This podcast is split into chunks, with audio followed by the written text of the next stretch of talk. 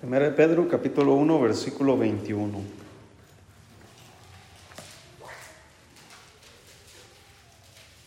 Si lo tienes. Dice ahí, hermano, sígame con su vista.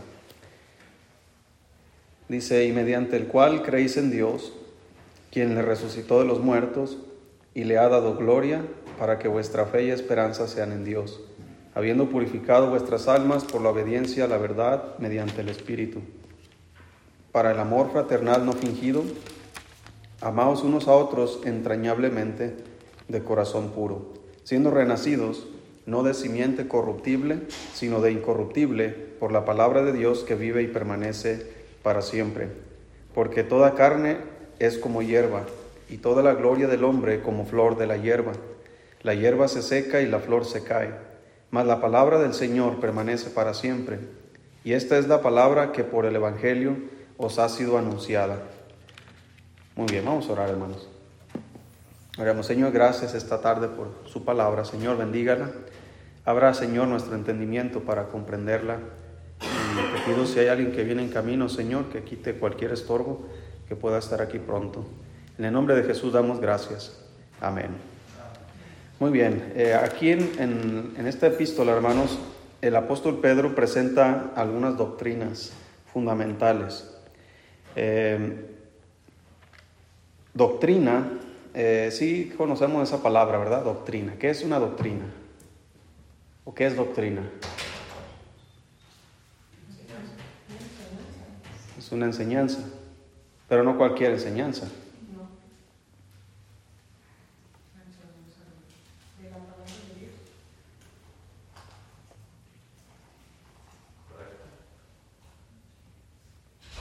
Por ejemplo, hay, veces que decimos, ¿no? Que la doctrina bautista, que la doctrina pentecostal, pero está mal dicho eso, porque no existe una doctrina bautista una doctrina pentecostal o una bautina, bautina, una doctrina apostólica, una doctrina católica.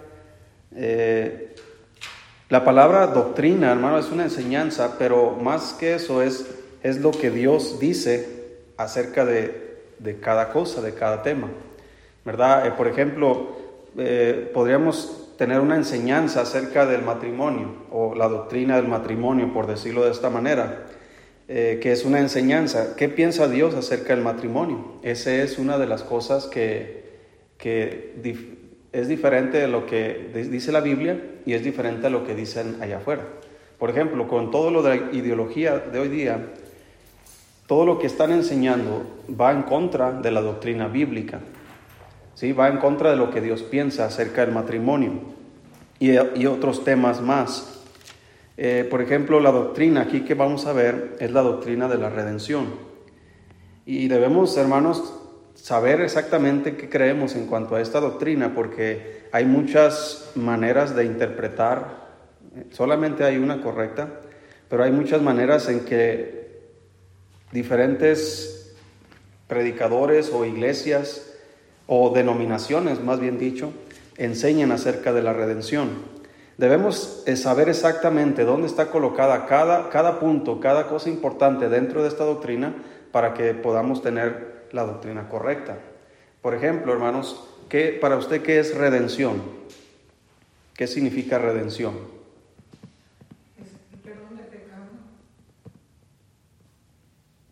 Pero más específico, redención.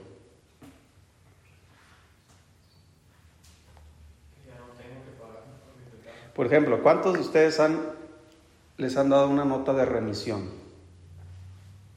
¿Qué es eso? Así, así se llama, nota de remisión.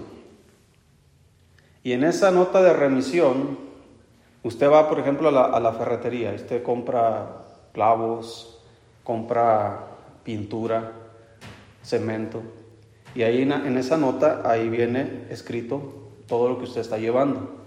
Y luego le ponen un sello que dice pagado. ¿Sí? Pagado. ¿Qué significa? Que usted ya redimió todos esos productos. Ya son suyos. ¿Por qué? Porque ya los redimió. ¿Ya los qué? Ya los pagó. ¿Ok? Entonces, la palabra redención significa eso, un pago por una deuda.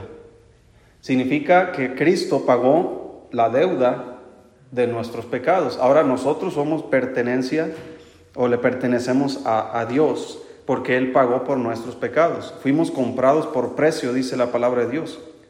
Entonces, debemos tener mucho cuidado, hermanos, cuando escuchamos diferentes, eh, si no estamos bien fundamentados en la palabra de Dios, podemos caer en el error, hermanos, como muchos cristianos, de que podemos nosotros ganar nuestra eh, salvación. Por ejemplo, aunque es absurdo, ¿verdad? Pero es igual de absurdo lo, lo otro también. Pero dígame, ¿el cemento se puede pagar a sí mismo para salir de la tienda? No, ni los clavos ni la pintura. Entonces nosotros, hermanos, tampoco podemos pagarnos a nosotros mismos o podemos pagar para ser liberados. Por eso la doctrina de la redención es muy importante entender desde, desde sus bases, hermano, porque existe esa, esa doctrina que habla acerca de que la salvación es por obras. Es decir, yo tengo que hacer obras. Es como si yo voy a la tienda y digo, eh, voy a comprar una, una, oveja, ¿no? O una cabra o algo. Y digo, pues tienes que hacer algo para poder yo sacarte de ahí. Es imposible. Entonces, la salvación, hermanos, la redención, es que alguien pagó el precio para que yo pudiera ser libre. Yo no puedo pagar por mí mismo. La Biblia nos dice, no lo busques, pero en el libro de Isaías dice que todas nuestras obras de justicia son como trapos de inmundicia. Esto significa que no hay nada que tú y yo podamos hacer para poder ser redimidos. Lo único que podemos hacer es obedecer a la verdad. Dice ahí, estamos en 1 Pedro 1, dice versículo 21, dice, y mediante el cual creéis en Dios, quien le resucitó de los muertos y le ha dado gloria, para que vuestra fe y esperanza sean en Dios, habiendo purificado vuestras almas, ¿por qué, hermanos? Por la obediencia a la verdad. No dice que, por, que, que hemos purificado vuestras almas por vuestras obras. En Efesios 2, la Biblia nos dice que, por gracia sois salvos por medio de la fe. Y esto no de vosotros, dice, no depende de vosotros, pues es un don de Dios, es un regalo de Dios, no por obras para que nadie se gloríe. Entonces, las, los, si usted se topa con cristianos que creen esta doctrina, usted debe tener fundamentos para poder enseñarle. Eh, personas, tal vez amigos, familiares, que, que creen que pueden ser salvos por sus obras. Ahora, número uno, no debemos contender ardientemente por la fe, como dice la Escritura, pero no debemos pelearnos. Como dice la, palabra de Dios, evita eh, las vanas pláticas. O sea, si no vas a, llegar a ningún punto, sí puedes notar, sí te ha tocado hablar con alguien así, que tiene un punto de vista diferente a la doctrina correcta. Y tú puedes notar que está llegando a un punto donde no estás llegando a ningún lado.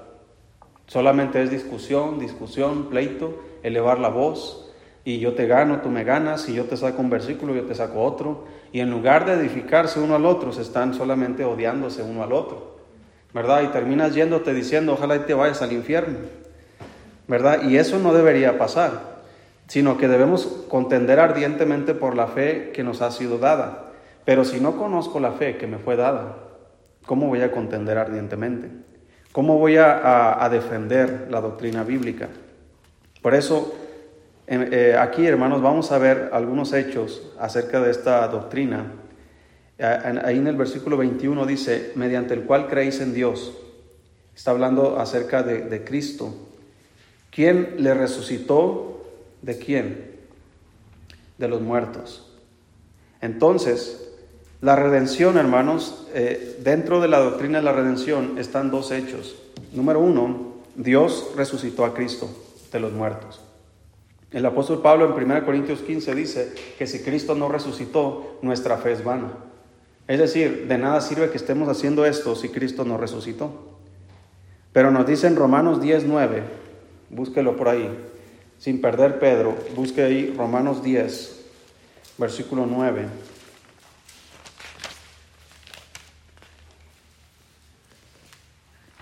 Si lo tienes. Usamos este versículo, ¿verdad? Dentro del que se llama el camino romano para ir al cielo. Cuando testificamos, siempre les presentamos este versículo. Dice que si confesares con tu boca que Jesús es el Señor y creyeres en tu corazón, ¿qué cosa? Que Dios le resucitó a los muertos, serás que Dígame en este versículo dónde se encuentra la palabra que tengas que hacer obras para ser salvo. Aquí solamente dice confesar. ¿Sí? Confesar. Está hablando de, de reconocer, primero conocer, después reconocer lo que estás creyendo. Por eso más adelante se nos dice en el versículo 13, porque todo aquel que invocar el nombre del Señor será que, no dice todo aquel que hiciera obras, sino todo aquel que invocar el nombre del Señor. Y después se nos viene esta, esta, lista de preguntas. 14. ¿Cómo pues invocarán aquel en el cual no han creído? ¿Y cómo creerán en aquel de quien no han oído? ¿Y cómo oirán sin haber quien les predique? ¿Y cómo predicarán si no fueren enviados? Entonces te fijas cómo comienza diciendo, ¿cómo vas a invocar si no has creído? Entonces, lo primero que tiene que hacer la gente, ¿qué es? Creer para poder ¿qué? invocar. Pero él lo dice, ¿cómo van a creer si no han, no han oído? Si nadie les ha predicado. Entonces, aquí si fuera por las buenas obras, hermanos, entonces no necesitamos el conocimiento de Dios, no necesitamos el conocimiento de la resurrección, no necesitamos el conocimiento, es más, las personas que están viviendo en este mundo sin conocer a Dios, pero se portan bien, pueden llegar al cielo, si fuera así la doctrina. Entonces, ¿de qué sirve estar en la iglesia? Entonces, ¿de qué sirve aprender la palabra de Dios? Si la salvación es nada más por obras. Pero la salvación, hermanos, no es por obras, es por gracia. Debemos creer, como dice aquí la palabra de Dios. Entonces, que si confesares con tu boca que Jesús es el Señor. Mire, hermanos, siempre, a veces yo he dicho que cuando estamos testificando, el, simple hecho de que una persona haga una oración de fe, la que nosotros llamamos oración de fe, no significa literalmente que esa persona sea salva porque haya hecho una oración. ¿Dónde es donde tiene que creer? Según el versículo 10. Porque con el corazón que se cree. Entonces, ese es el paso número uno. Y con la boca se confiesa para qué? Pero hay muchas personas, hermanos, que confiesan, pero no han creído. Yo he testificado a infinidad de personas en mi vida. Y, el, la evidencia más, ¿cómo se dice?, más notoria, hermanos, y, es, muy complicado explicar este asunto porque en parte es responsabilidad de nosotros los cristianos. Pero la mayoría de las personas, por ejemplo, si tú has testificado de todas las personas que has testificado, ¿cuántas han venido a la iglesia? ¿Cuántas están caminando en el, camino de Dios? Ya sea aquí o en cualquier otra iglesia. Son muy pocas. ¿Cuál es el problema? Bueno, hay dos. El primero, que podría ser el más, el que me deslinda a mí de responsabilidad, es que esa persona simplemente no creyó. Confesó con su boca, pero no creyó en su corazón. Ni modo, ese es asunto de esa persona. El segundo problema es si esa persona sí fue salva, pero nunca se acercó a la iglesia, es porque muy, probablemente nosotros no fuimos por ellos. No los trajimos, no los discipulamos, no les enseñamos. No es ese el evangelio completo que nos dice allá en Mateo 28, donde dice, ir por todo el mundo y predicar el evangelio a toda criatura, bautizándolos en el nombre del Padre, del Hijo y del Espíritu Santo y luego, ¿qué dice? Enseñándoles que guarden todas las cosas que yo, yo os he mandado. Entonces, primero hay que ser discípulos, número uno. Número dos, ¿qué tenemos que hacer? Bautizarles. Número tres, enseñarles. ¿Sabe que muchas iglesias se quedan solamente en el paso número uno? Por ejemplo, yo estuve en una iglesia, en mi iglesia, donde yo fui salvo y donde me bauticé y me preparé. Todos los sábados en las mañanas íbamos, testificábamos y peinábamos toda la ciudad. Empezábamos desde un rumbo y íbamos peinando toda la ciudad. Y, terminábamos, llegábamos a la iglesia, nos reuníamos y dábamos nuestro reporte. ¿Qué pasó contigo? No, pues que yo gané 10 almas. Ah, qué bendición, amén. ¿Y cuántos ganaste tú? No, pues yo gané 5. Ah, qué bendición. Y usted, no, yo gané 20, que agarré 20 niños ahí en el parque y les testifiqué a todos y fueron salvos. Qué bendición. Y tú, entonces, los números van creciendo en cuanto a salvación, entre comillas. Entonces, esta área que ya visitamos el, el sábado pasado queda olvidada. Ahora sigue la siguiente colonia. ¿Dónde quedaron los otros dos pasos que nos dice en Mateo 28? No solamente es, testificarles para que sean salvos, hay que llevarlos a dónde? Al bautismo. Y luego, ¿ya terminó mi responsabilidad? No, tengo que enseñarle que guarde todas las cosas que a mí me enseñaron también. Y eso, hermanos, requiere tiempo. Eso requiere tiempo. No es nada más una persona salva y ya, eh, gane 20. Sino, si recuerdas que el Señor le dijo a 10 leprosos que querían ser sanados, vayan y preséntense al sacerdote. Los días iban y mientras iban dice que uno se dio cuenta de su condición, cómo cambió y regresó con el Señor. Entonces, hay personas así, hermano, que van a ser salvas. Yo sí creo que hay gente que es salva que nunca, jamás se parará en una iglesia. Por muchos factores, ya sea porque nosotros no fuimos por ellos o por, lo que sea, se cambiaron de, ciudad, se cambiaron de colonia y, y ya la oportunidad se perdió. Pero siempre, hermanos, va a haber una persona que regresará, que buscará, tal vez no en nuestro tiempo, pero tal vez en el tiempo de alguien más. De eso se trata la siembra y la cosecha. Hay veces que pensamos hablamos a una persona y fue salva y nunca pasó nada con esa persona. Pasan los años, hermanos, y esa persona, tal vez en otra iglesia, con otros cristianos, comienzan a dar fruto. Y esa es una bendición. Porque pues nosotros quisiéramos, ¿verdad?, que todo lo que nosotros testificamos, todos los que ganamos, se vinieran aquí a esta iglesia. Pero hay veces que se van a otras iglesias. El punto es, hermano, que la gente conozca al Señor que sean salvos, que sean bautizados allá donde están en su otra iglesia, que sean enseñados correctamente. Pero todo eso, hermano, requiere tiempo.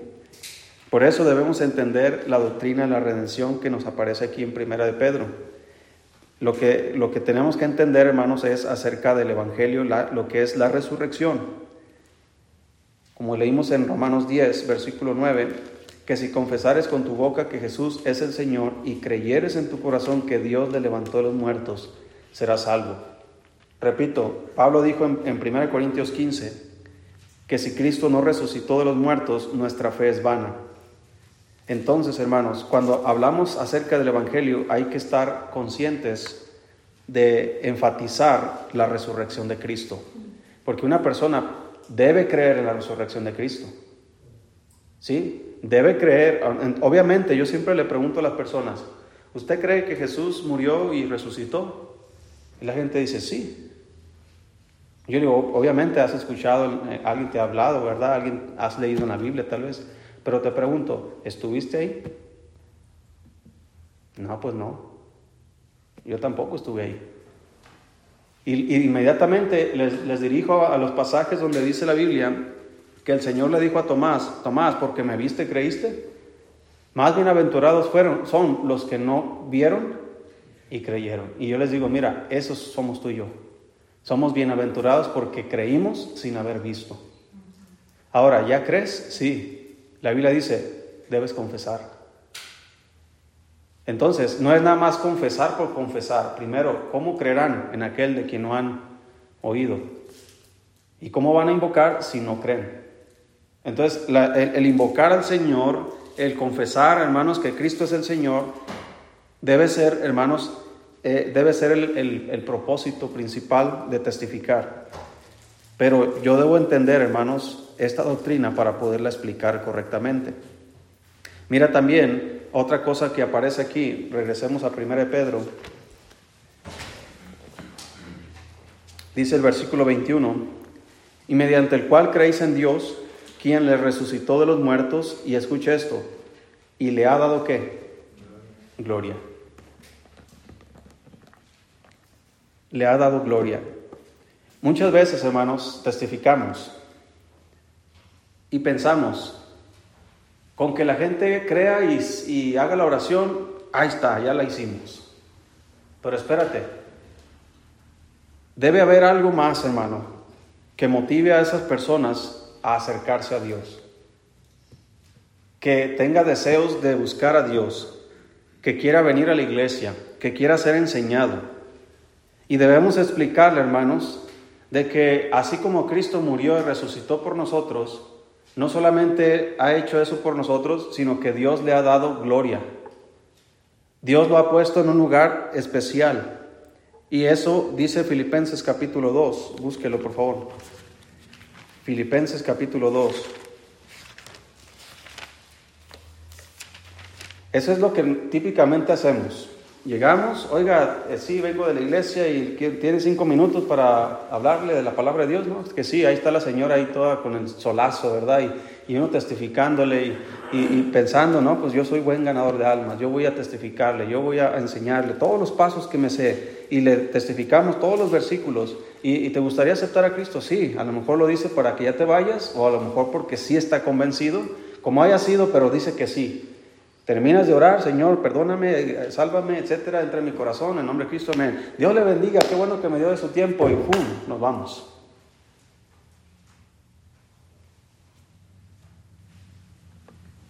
¿Verdad que es lo que típicamente hacemos? Sí, lo invitaron, fíjense que el domingo así, los cultos, etcétera, la gente no va a ir, hermanos, por iniciativa propia. Debe haber algo que les llame la atención. Mire, si a ti y a mí como cristianos que ya sabemos la palabra de Dios, que conocemos a Cristo, no nos motiva el hecho de que Cristo esté en el trono, menos a ellos. ¿Qué implica que Cristo esté en el trono? Dice ahí Filipenses 2, versículo 5. Si lo tienes, hermano. Dice, haya pues en vosotros este sentir que hubo también en Cristo Jesús, el cual siendo en forma de Dios, no estimó el ser igual a Dios como cosa que aferrarse, sino que se despojó a sí mismo, tomando forma de siervo, hecho semejante a los hombres. Y estando en la condición de hombre, se humilló a sí mismo, haciéndose obediente hasta la muerte y muerte de cruz. Por lo cual Dios también le exaltó hasta dónde? Hasta lo sumo, y le dio un nombre que es sobre todo nombre para que en el nombre de Jesús se doble toda rodilla de los que están en los cielos y en la tierra y debajo de la tierra, y toda lengua confiese que Jesucristo es el Señor, para gloria de Dios Padre. Entonces yo le digo, mira, mira señora o señor, si Cristo, si Dios puso a, a su Hijo Jesucristo, primero lo puso en lo más bajo, porque dice la Biblia que Él se hizo pecado por nosotros. Él se humilló a sí mismo, Él se despojó de su gloria, se despojó de todo lo que, lo que le pertenece para venir a morir por nosotros, fue obediente hasta la muerte y muerte de cruz y lo hizo por nuestros pecados. Pero una vez que Él resucita a los muertos, Dios lo pone ahora en el lugar más alto que hay, en el lugar más especial. Y ese Señor que está en el lugar más especial es el, es el que yo estoy sirviendo es el que yo conozco, es el que yo sirvo, es el que yo estoy con Él todos los días. Yo sé que si Él está en lo más alto, significa que Él tiene control de todas las cosas. Significa que Él tiene control de mi vida, de mi salud, de mis finanzas, de mi familia. Él tiene control absolutamente de todo. Y si yo le sigo, entonces ese control va a ser evidente en mi vida. Voy a poder notar el control de Dios en mí. ¿No le convendría a usted, Señor, señora, tener esa seguridad? De que a esa persona a quien usted cree tiene el control de todo. Esa es la doctrina de la redención. No es nada más el Señor nos salva y órale ya, vete al corral allá con las ovejas. No, hermanos, somos especial para Él. Él nos dio vida y nos dio vida eterna. Y porque Él está en el trono, y obviamente hay otros pasajes donde si usted y yo, hermanos, como cristianos sabemos que debemos ganar a los, a los perdidos, bautizarles y enseñarles, en este punto, hermanos, de enseñarles, debemos enseñarles acerca de Cristo que está en el trono de la gracia. Si vamos a Romanos allá en capítulo 4, vamos a poder notar, hermanos, que debemos entrar confiadamente al trono de la gracia. En ese trono es donde está Cristo sentado, a la diestra de Dios. En ese trono es el trono más alto que existe. Desde ese trono el Señor controla todas las cosas. Desde ese trono Él controla nuestras vidas. Desde ese trono Él puede darle sentido a nuestras vidas. Entonces, no es nada más testificar, ganarle e irnos a la siguiente casa. Hay que quedarnos lo suficiente para que esa gente crea quién es Jesús, que conozca quién es Jesús. Y para eso requiere tiempo. ¿Sí me explico, hermanos? Por eso es que a veces cuando cuando le hablamos a una persona y no viene a la iglesia, pensamos, ah, ni siquiera fue salvo. E, y es puede ser que, que sea verdad, hermano, que esa persona no haya sido salva por porque simplemente haya hecho una oración, pero muchas veces es que no nos detenemos lo suficiente para que esa persona aprenda. Y no me refiero en ese momento de estar ahí cuatro o cinco horas hasta que entienda lo que estoy diciéndole. Me estoy, estoy hablando, hermanos, de dedicarle tiempo a esa persona. Para eso es que utilizamos la palabra discipulado, para enseñarle a alguien. Entonces, eso es, hermanos, lo que involucra la redención. Miren los resultados, hermanos que el Señor nos da en la redención. Ahí mismo en el versículo 21, en 1 de Pedro 1.21.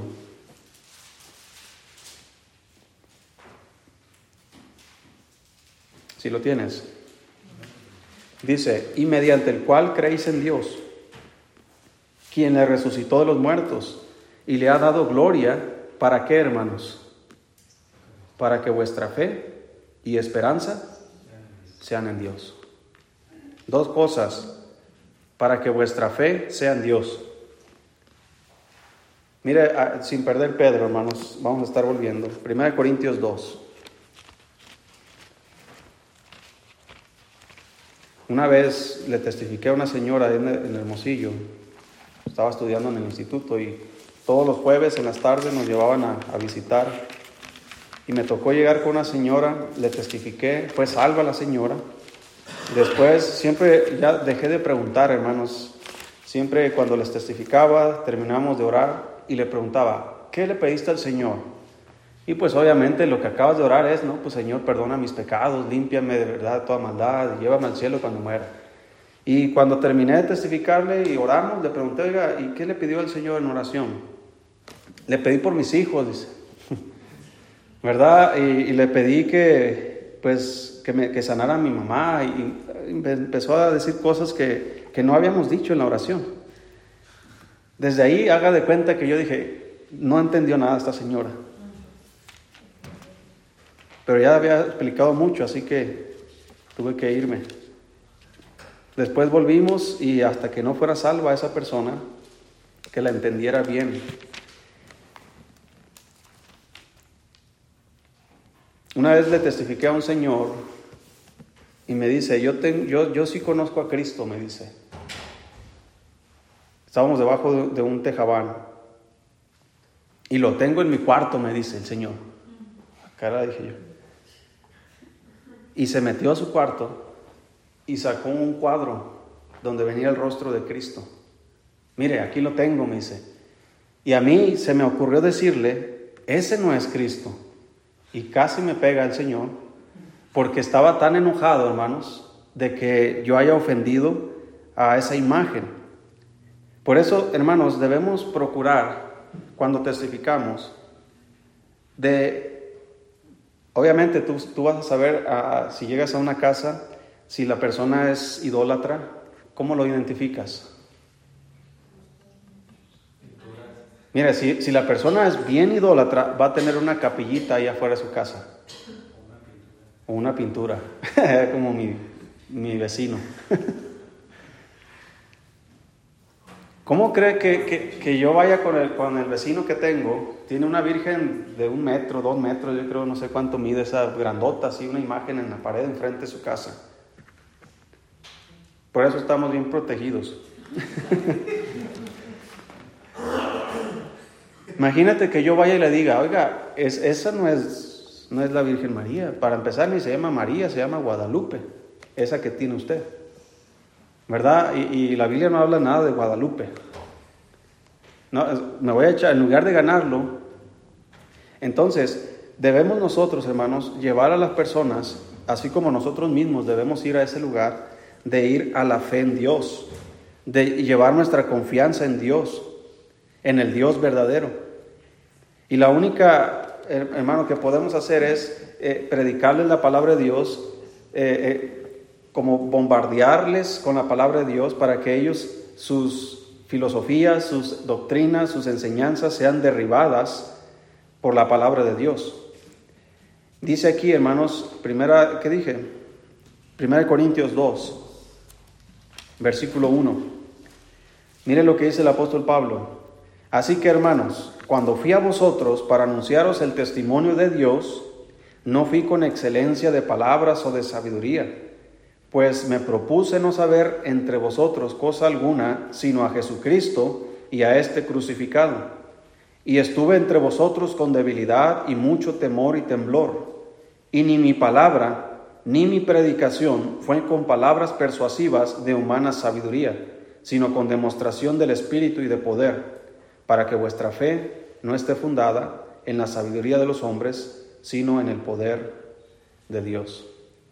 Entonces, dice la Biblia, como leímos allá en Primera de Pedro, y mediante el cual creéis en Dios, quien le resucitó de los muertos y le ha dado gloria para que vuestra fe y esperanza sean en Dios. Entonces, si Cristo está en lo más alto, si Él estuvo en lo más bajo primero, porque dice la Biblia que Él fue y descendió a los, a los lugares más, más bajos de la tierra, pero también Dios le puso en el lugar más alto. Y ese es el Cristo que predicamos. Entonces, no debemos utilizar nuestras artimañas para convencer a una persona. Cuando dice que vino con poder y demostración del Espíritu, significa que era Dios quien estaba guiando para testificar a una persona.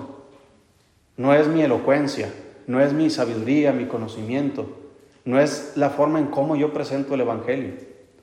Hermano, la gente no necesita nuestra inteligencia, la gente necesita la palabra de Dios solamente.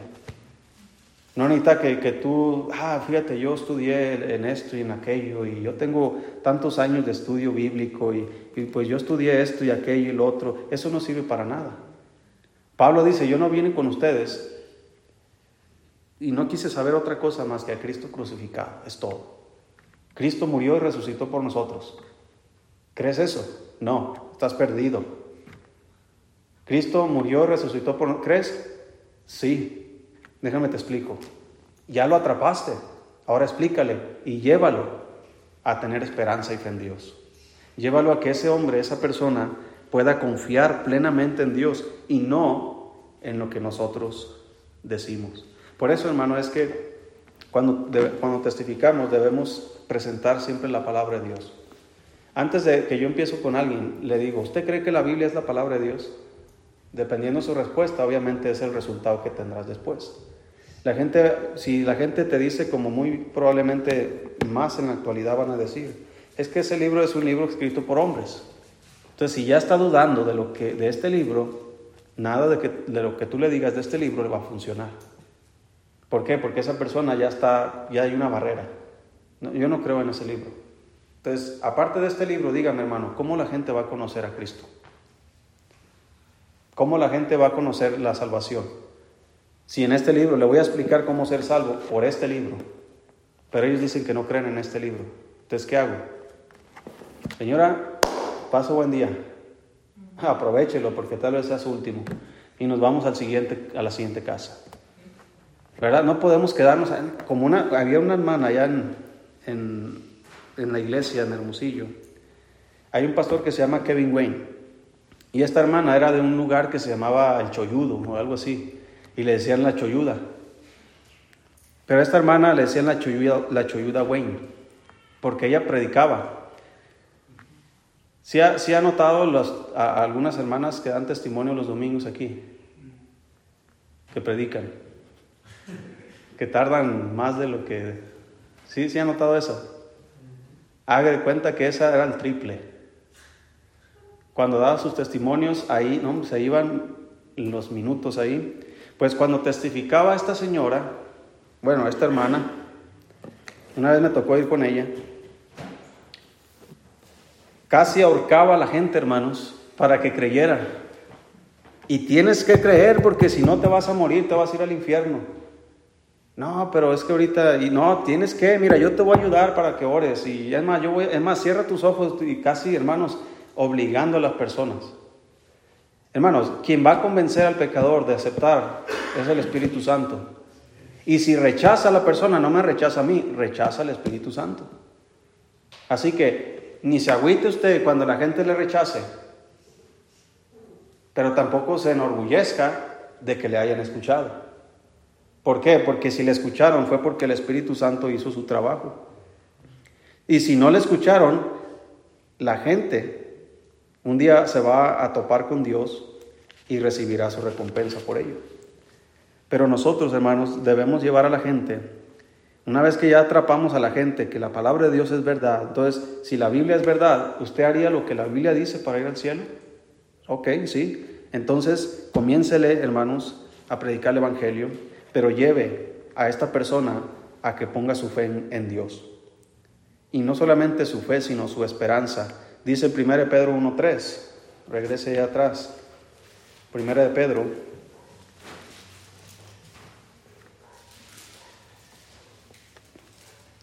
Entonces, cuando una persona escucha el Evangelio, hermano, y es salva, ya oró para que sus pecados fueran perdonados, Obviamente nosotros no podemos saber si creyó de corazón en el mismo momento. Con el tiempo podremos saberlo porque la Biblia dice, por sus frutos los conoceréis. Entonces, pero en el momento, hermanos, debemos llevar a la persona a que, a que tenga fe en Dios, pero también a que tenga esperanza en Dios. Dice 1 Pedro 1.3, bendito el Dios y Padre de nuestro Señor Jesucristo, que según su grande misericordia nos hizo renacer para una que una esperanza viva por la resurrección de Jesucristo de los muertos. Entonces la gente debe entender, hermanos, y nosotros también, que por la resurrección de Cristo nosotros tenemos una esperanza, porque Pablo dijo, si Cristo no resucitó, nuestra fe es vana, no, no sirve para nada. Pero porque, perdón, pero porque Cristo sí resucitó, hermanos, entonces tenemos una esperanza viva. Entonces, ¿cuál esperanza es que tenemos los que creemos en Cristo? Número uno, que vamos a ir al cielo cuando muramos. Número dos, y, ya, ahí sería meterse en, más temas, ¿verdad? Y tienes que conocerlo, pues, si no, no te metas en esos temas. Hablarle acerca de la venida de Cristo. Cristo viene por nosotros, va a venir por todos los que crean. Y mucha gente, hermanos, créanme que hay, hay gente que se, se atrapa más con la Biblia en asuntos de escatología que en asuntos de, de, redención y, de la iglesia y de estas cosas. La gente está más en asuntos de el anticristo, el apocalipsis. Hable con un inconverso de esos temas y usted va a durar horas y horas hablando con esas personas. ¿Por qué? Porque son temas que como que atrapan del anticristo. Ya estará el anticristo. ¿Y quién será el anticristo? ¿Verdad? Y que, la, marca de la bestia, que, la, vacuna será la marca. Y, y la gente ahí puede durar horas hablando de estas cosas. Entonces, si estas personas, hermanos, creen en Cristo y les decimos inmediatamente, mira, todos los que creen en Cristo, el Cristo un día va a venir por todos los que creen en Él. Vea cómo está el mundo. Vea cómo la Biblia profetizó que iba a haber terremotos, iba a haber guerras, iba a ver todo esto y usted lo puede ver con sus propios ojos. Entonces Cristo viene pronto y si usted cree en Él, usted se va a ir con Él. Entonces, ¿dónde va a poner su esperanza esa persona? Va a poner su esperanza en Cristo. ¿Dónde tiene usted su esperanza? Mire, si no tiene su esperanza en Cristo, ¿en quién más? ¿Dónde más podemos tener esperanza? No existe. Entonces debemos quitarles a las personas todos los apoyos donde ellos se apoyan. Todas esas cosas que obviamente tenga cuidado, hermano, cuando testifique de algún idólatra. Eh, una vez me contaron, ¿verdad? Eso de unos estudiantes bíblicos ahí en Torreón, que estaban testificándole a una señora y según ellos tenían un celo así como el de Gedeón. ¿Sí recuerda que Gedeón fue y derribó los, los dioses de su papá? Pues estos fueron y eh, a una señora le quebraron las estatuas, tenían ahí una virgen afuera de su casa y le quebraron estatua a patadas, porque eso era pecado y que tenías que apartarse de eso. La señora fue y los denunció y ahora tuvieron que ir a comprar una virgencita nueva. ¿De qué le sirvió? Ese no es un celo que Dios nos está mandando hacer, tener. Obviamente, como el, mismo apóstol Pablo testificó acerca de los ídolos, que nada son. O sea, esa imagen no, no es nada para mí. Pero la gente debe poner su esperanza en Dios. Ahora vamos a ver también dos pruebas de la redención. Ahora, yo sé que este tema es muy, muy largo, hermanos, y no, no vamos a poder abarcarlo, pero, pero nada más las bases. Vamos a ver estas dos pruebas de la redención en nuestras vidas. ¿Cómo voy a saber yo que soy redimido? ¿Cómo, cómo lo sé que soy comprado? Número uno, dice ahí en el versículo 22, 1 Pedro 1, 22, dice, habiendo purificado vuestras almas, ¿por qué? Por la obediencia a la verdad, mediante el Espíritu, para el amor fraternal no fingido. Y lo dice, amaos unos a otros entrañablemente de corazón puro. Entonces, el primero es el lavamiento. La palabra de Dios, hermanos, es un agente de lavamiento. la palabra de Dios, hermanos, quita la mancha del pecado habiendo purificado, esa es una, eh, como está escrito en el idioma eh, griego que fue escrito en el Nuevo Testamento, indica, hermanos, una acción definida en el pasado con resultados en los presentes días. Es decir, algo que pasó atrás tiene resultados todavía ahora. ¿sí? Ese es el lavamiento de la palabra. Hay dos tipos, hermanos, de lavamiento. Uno es en el sentido profundo y otro es, o podríamos decirlo, interior y exteriormente. ¿sí? En, el sentido interior, hermanos, es un lavamiento que sucedió en el momento de la, de la redención. En el momento en que usted y yo recibimos a Cristo en nuestro corazón, en ese momento fuimos limpiados de todos nuestros pecados. ¿sí? Pero en el otro sentido, hermanos, de lavamiento es exteriormente. Esto indica, hermanos, que desde que fuimos salvos hasta ahora, debemos continuamente estar limpiando nuestras vidas con la palabra de Dios. Como dice ya en, Salmos, ¿con qué limpiará el joven su camino? Con guardar su palabra. ¿Sí? Entonces la palabra de Dios guarda, limpia nuestros caminos. La palabra de Dios nos mantiene limpios de pecado. Pero aquí está hablando, hermanos, de una limpieza profunda, algo que quitó para siempre el pecado en nuestras vidas ¿De qué manera? A través de la sangre de Cristo. Mire lo que dice Juan 15. No pierda aquí primero Pedro. Juan 15.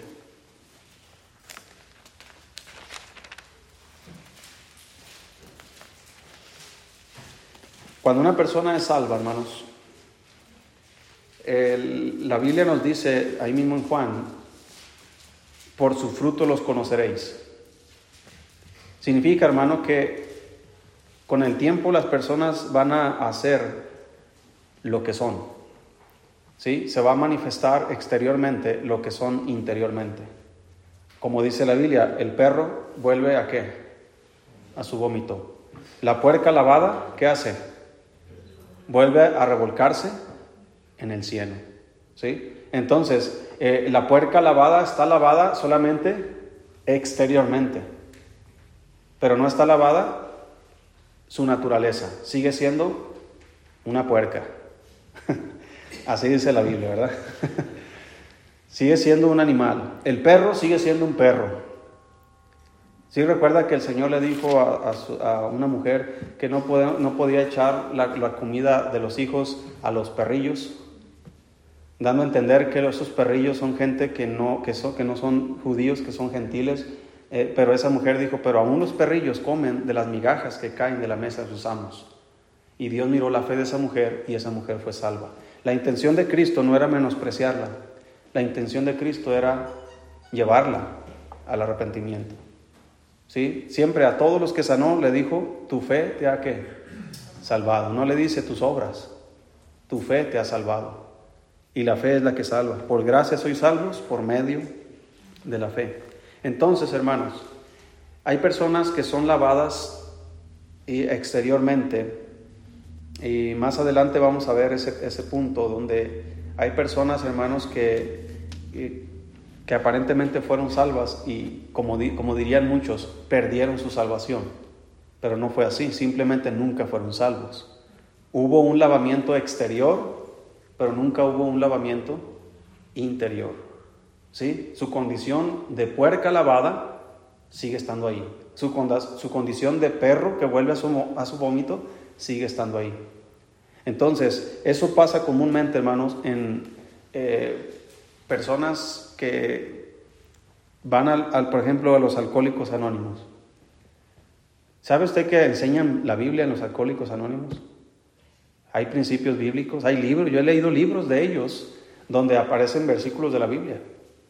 Les meten intelectualmente la palabra de Dios, les guían, ¿verdad? Para que ellos se desintoxiquen para que puedan regenerarse según ellos, pero no están regenerándose, simplemente están exteriormente, se están lavando, pero nunca interiormente. Nunca los llevan a la fe en Cristo, nunca los llevan al arrepentimiento, nunca les presentan a Cristo resucitado, solamente les presentan eh, un, un lavamiento exterior.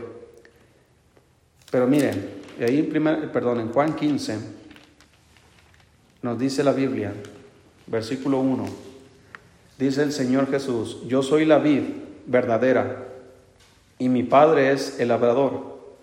Todo pámpano que en mí no lleva fruto, ¿qué va a pasar? Lo quitará. Y todo aquel que lleva fruto, ¿qué va a pasar? Lo limpiará para que lleve más fruto. Ya vosotros estáis limpios, ¿por qué? por la palabra que os he hablado. Fíjate, Dios está, Jesús está hablando con sus discípulos y les está explicando esta parábola.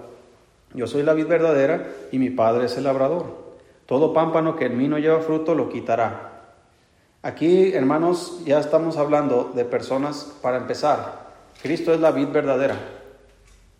Todos los que son salvos son pámpanos. Están conectados a la vid. Todos.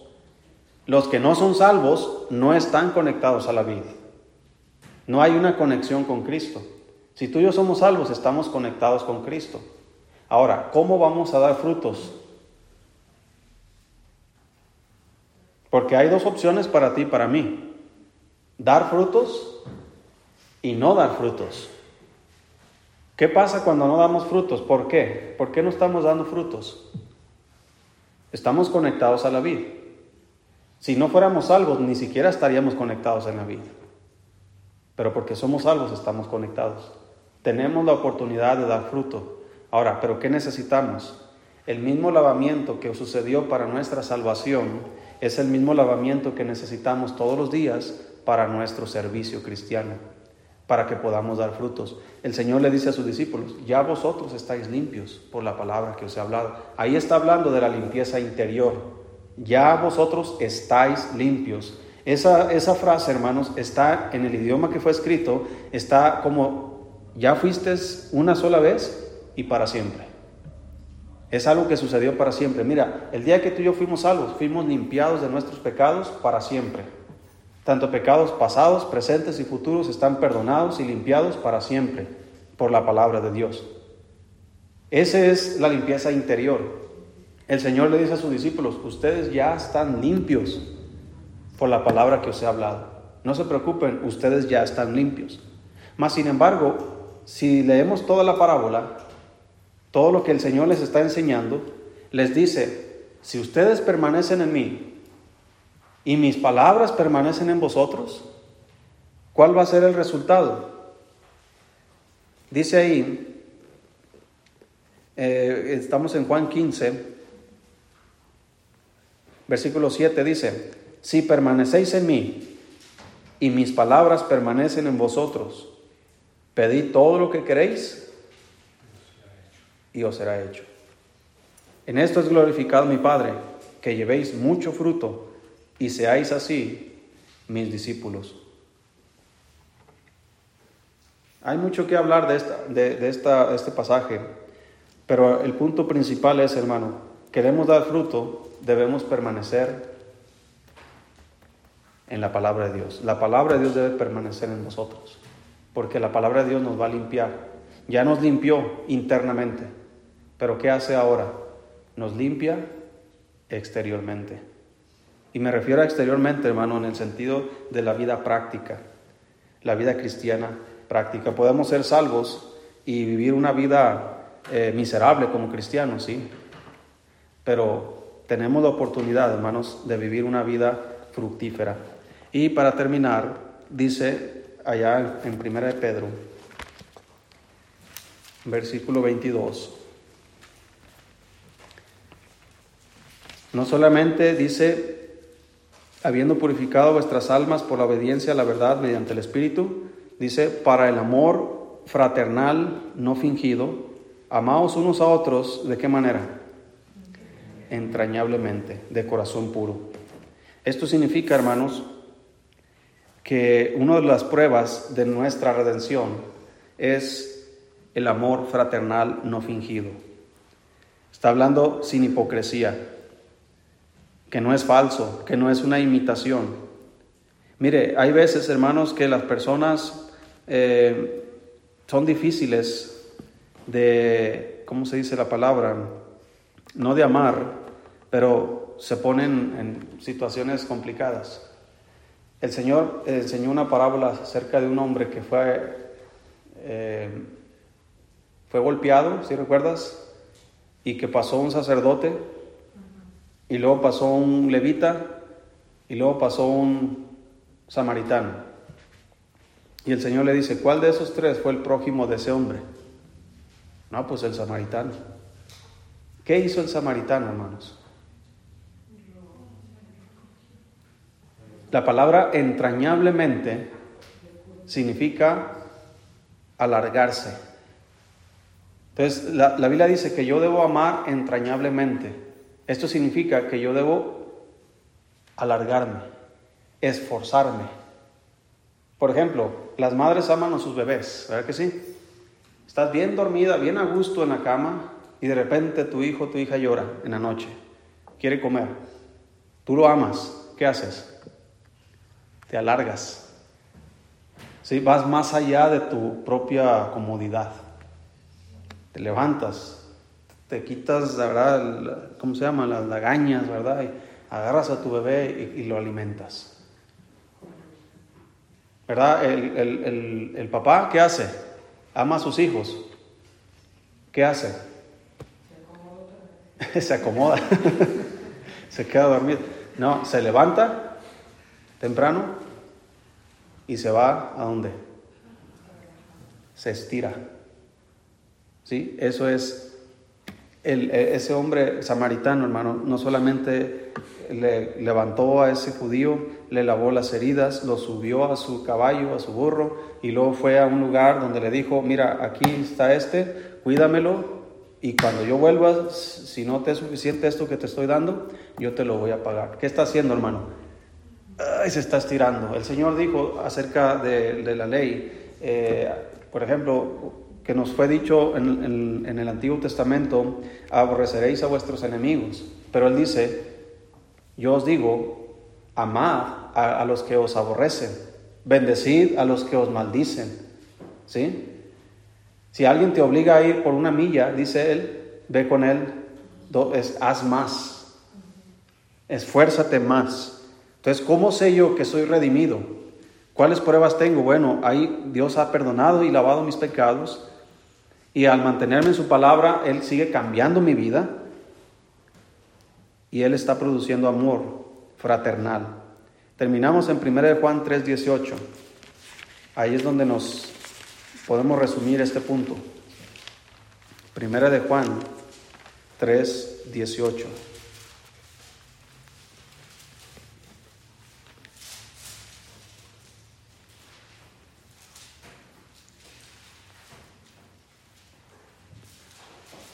Si lo tienes. 1 Juan 3, 18 dice, hijitos míos, no amemos de palabra ni de lengua, sino de hecho y en verdad. Es decir, ve más, ve más lejos, haz más por otras personas.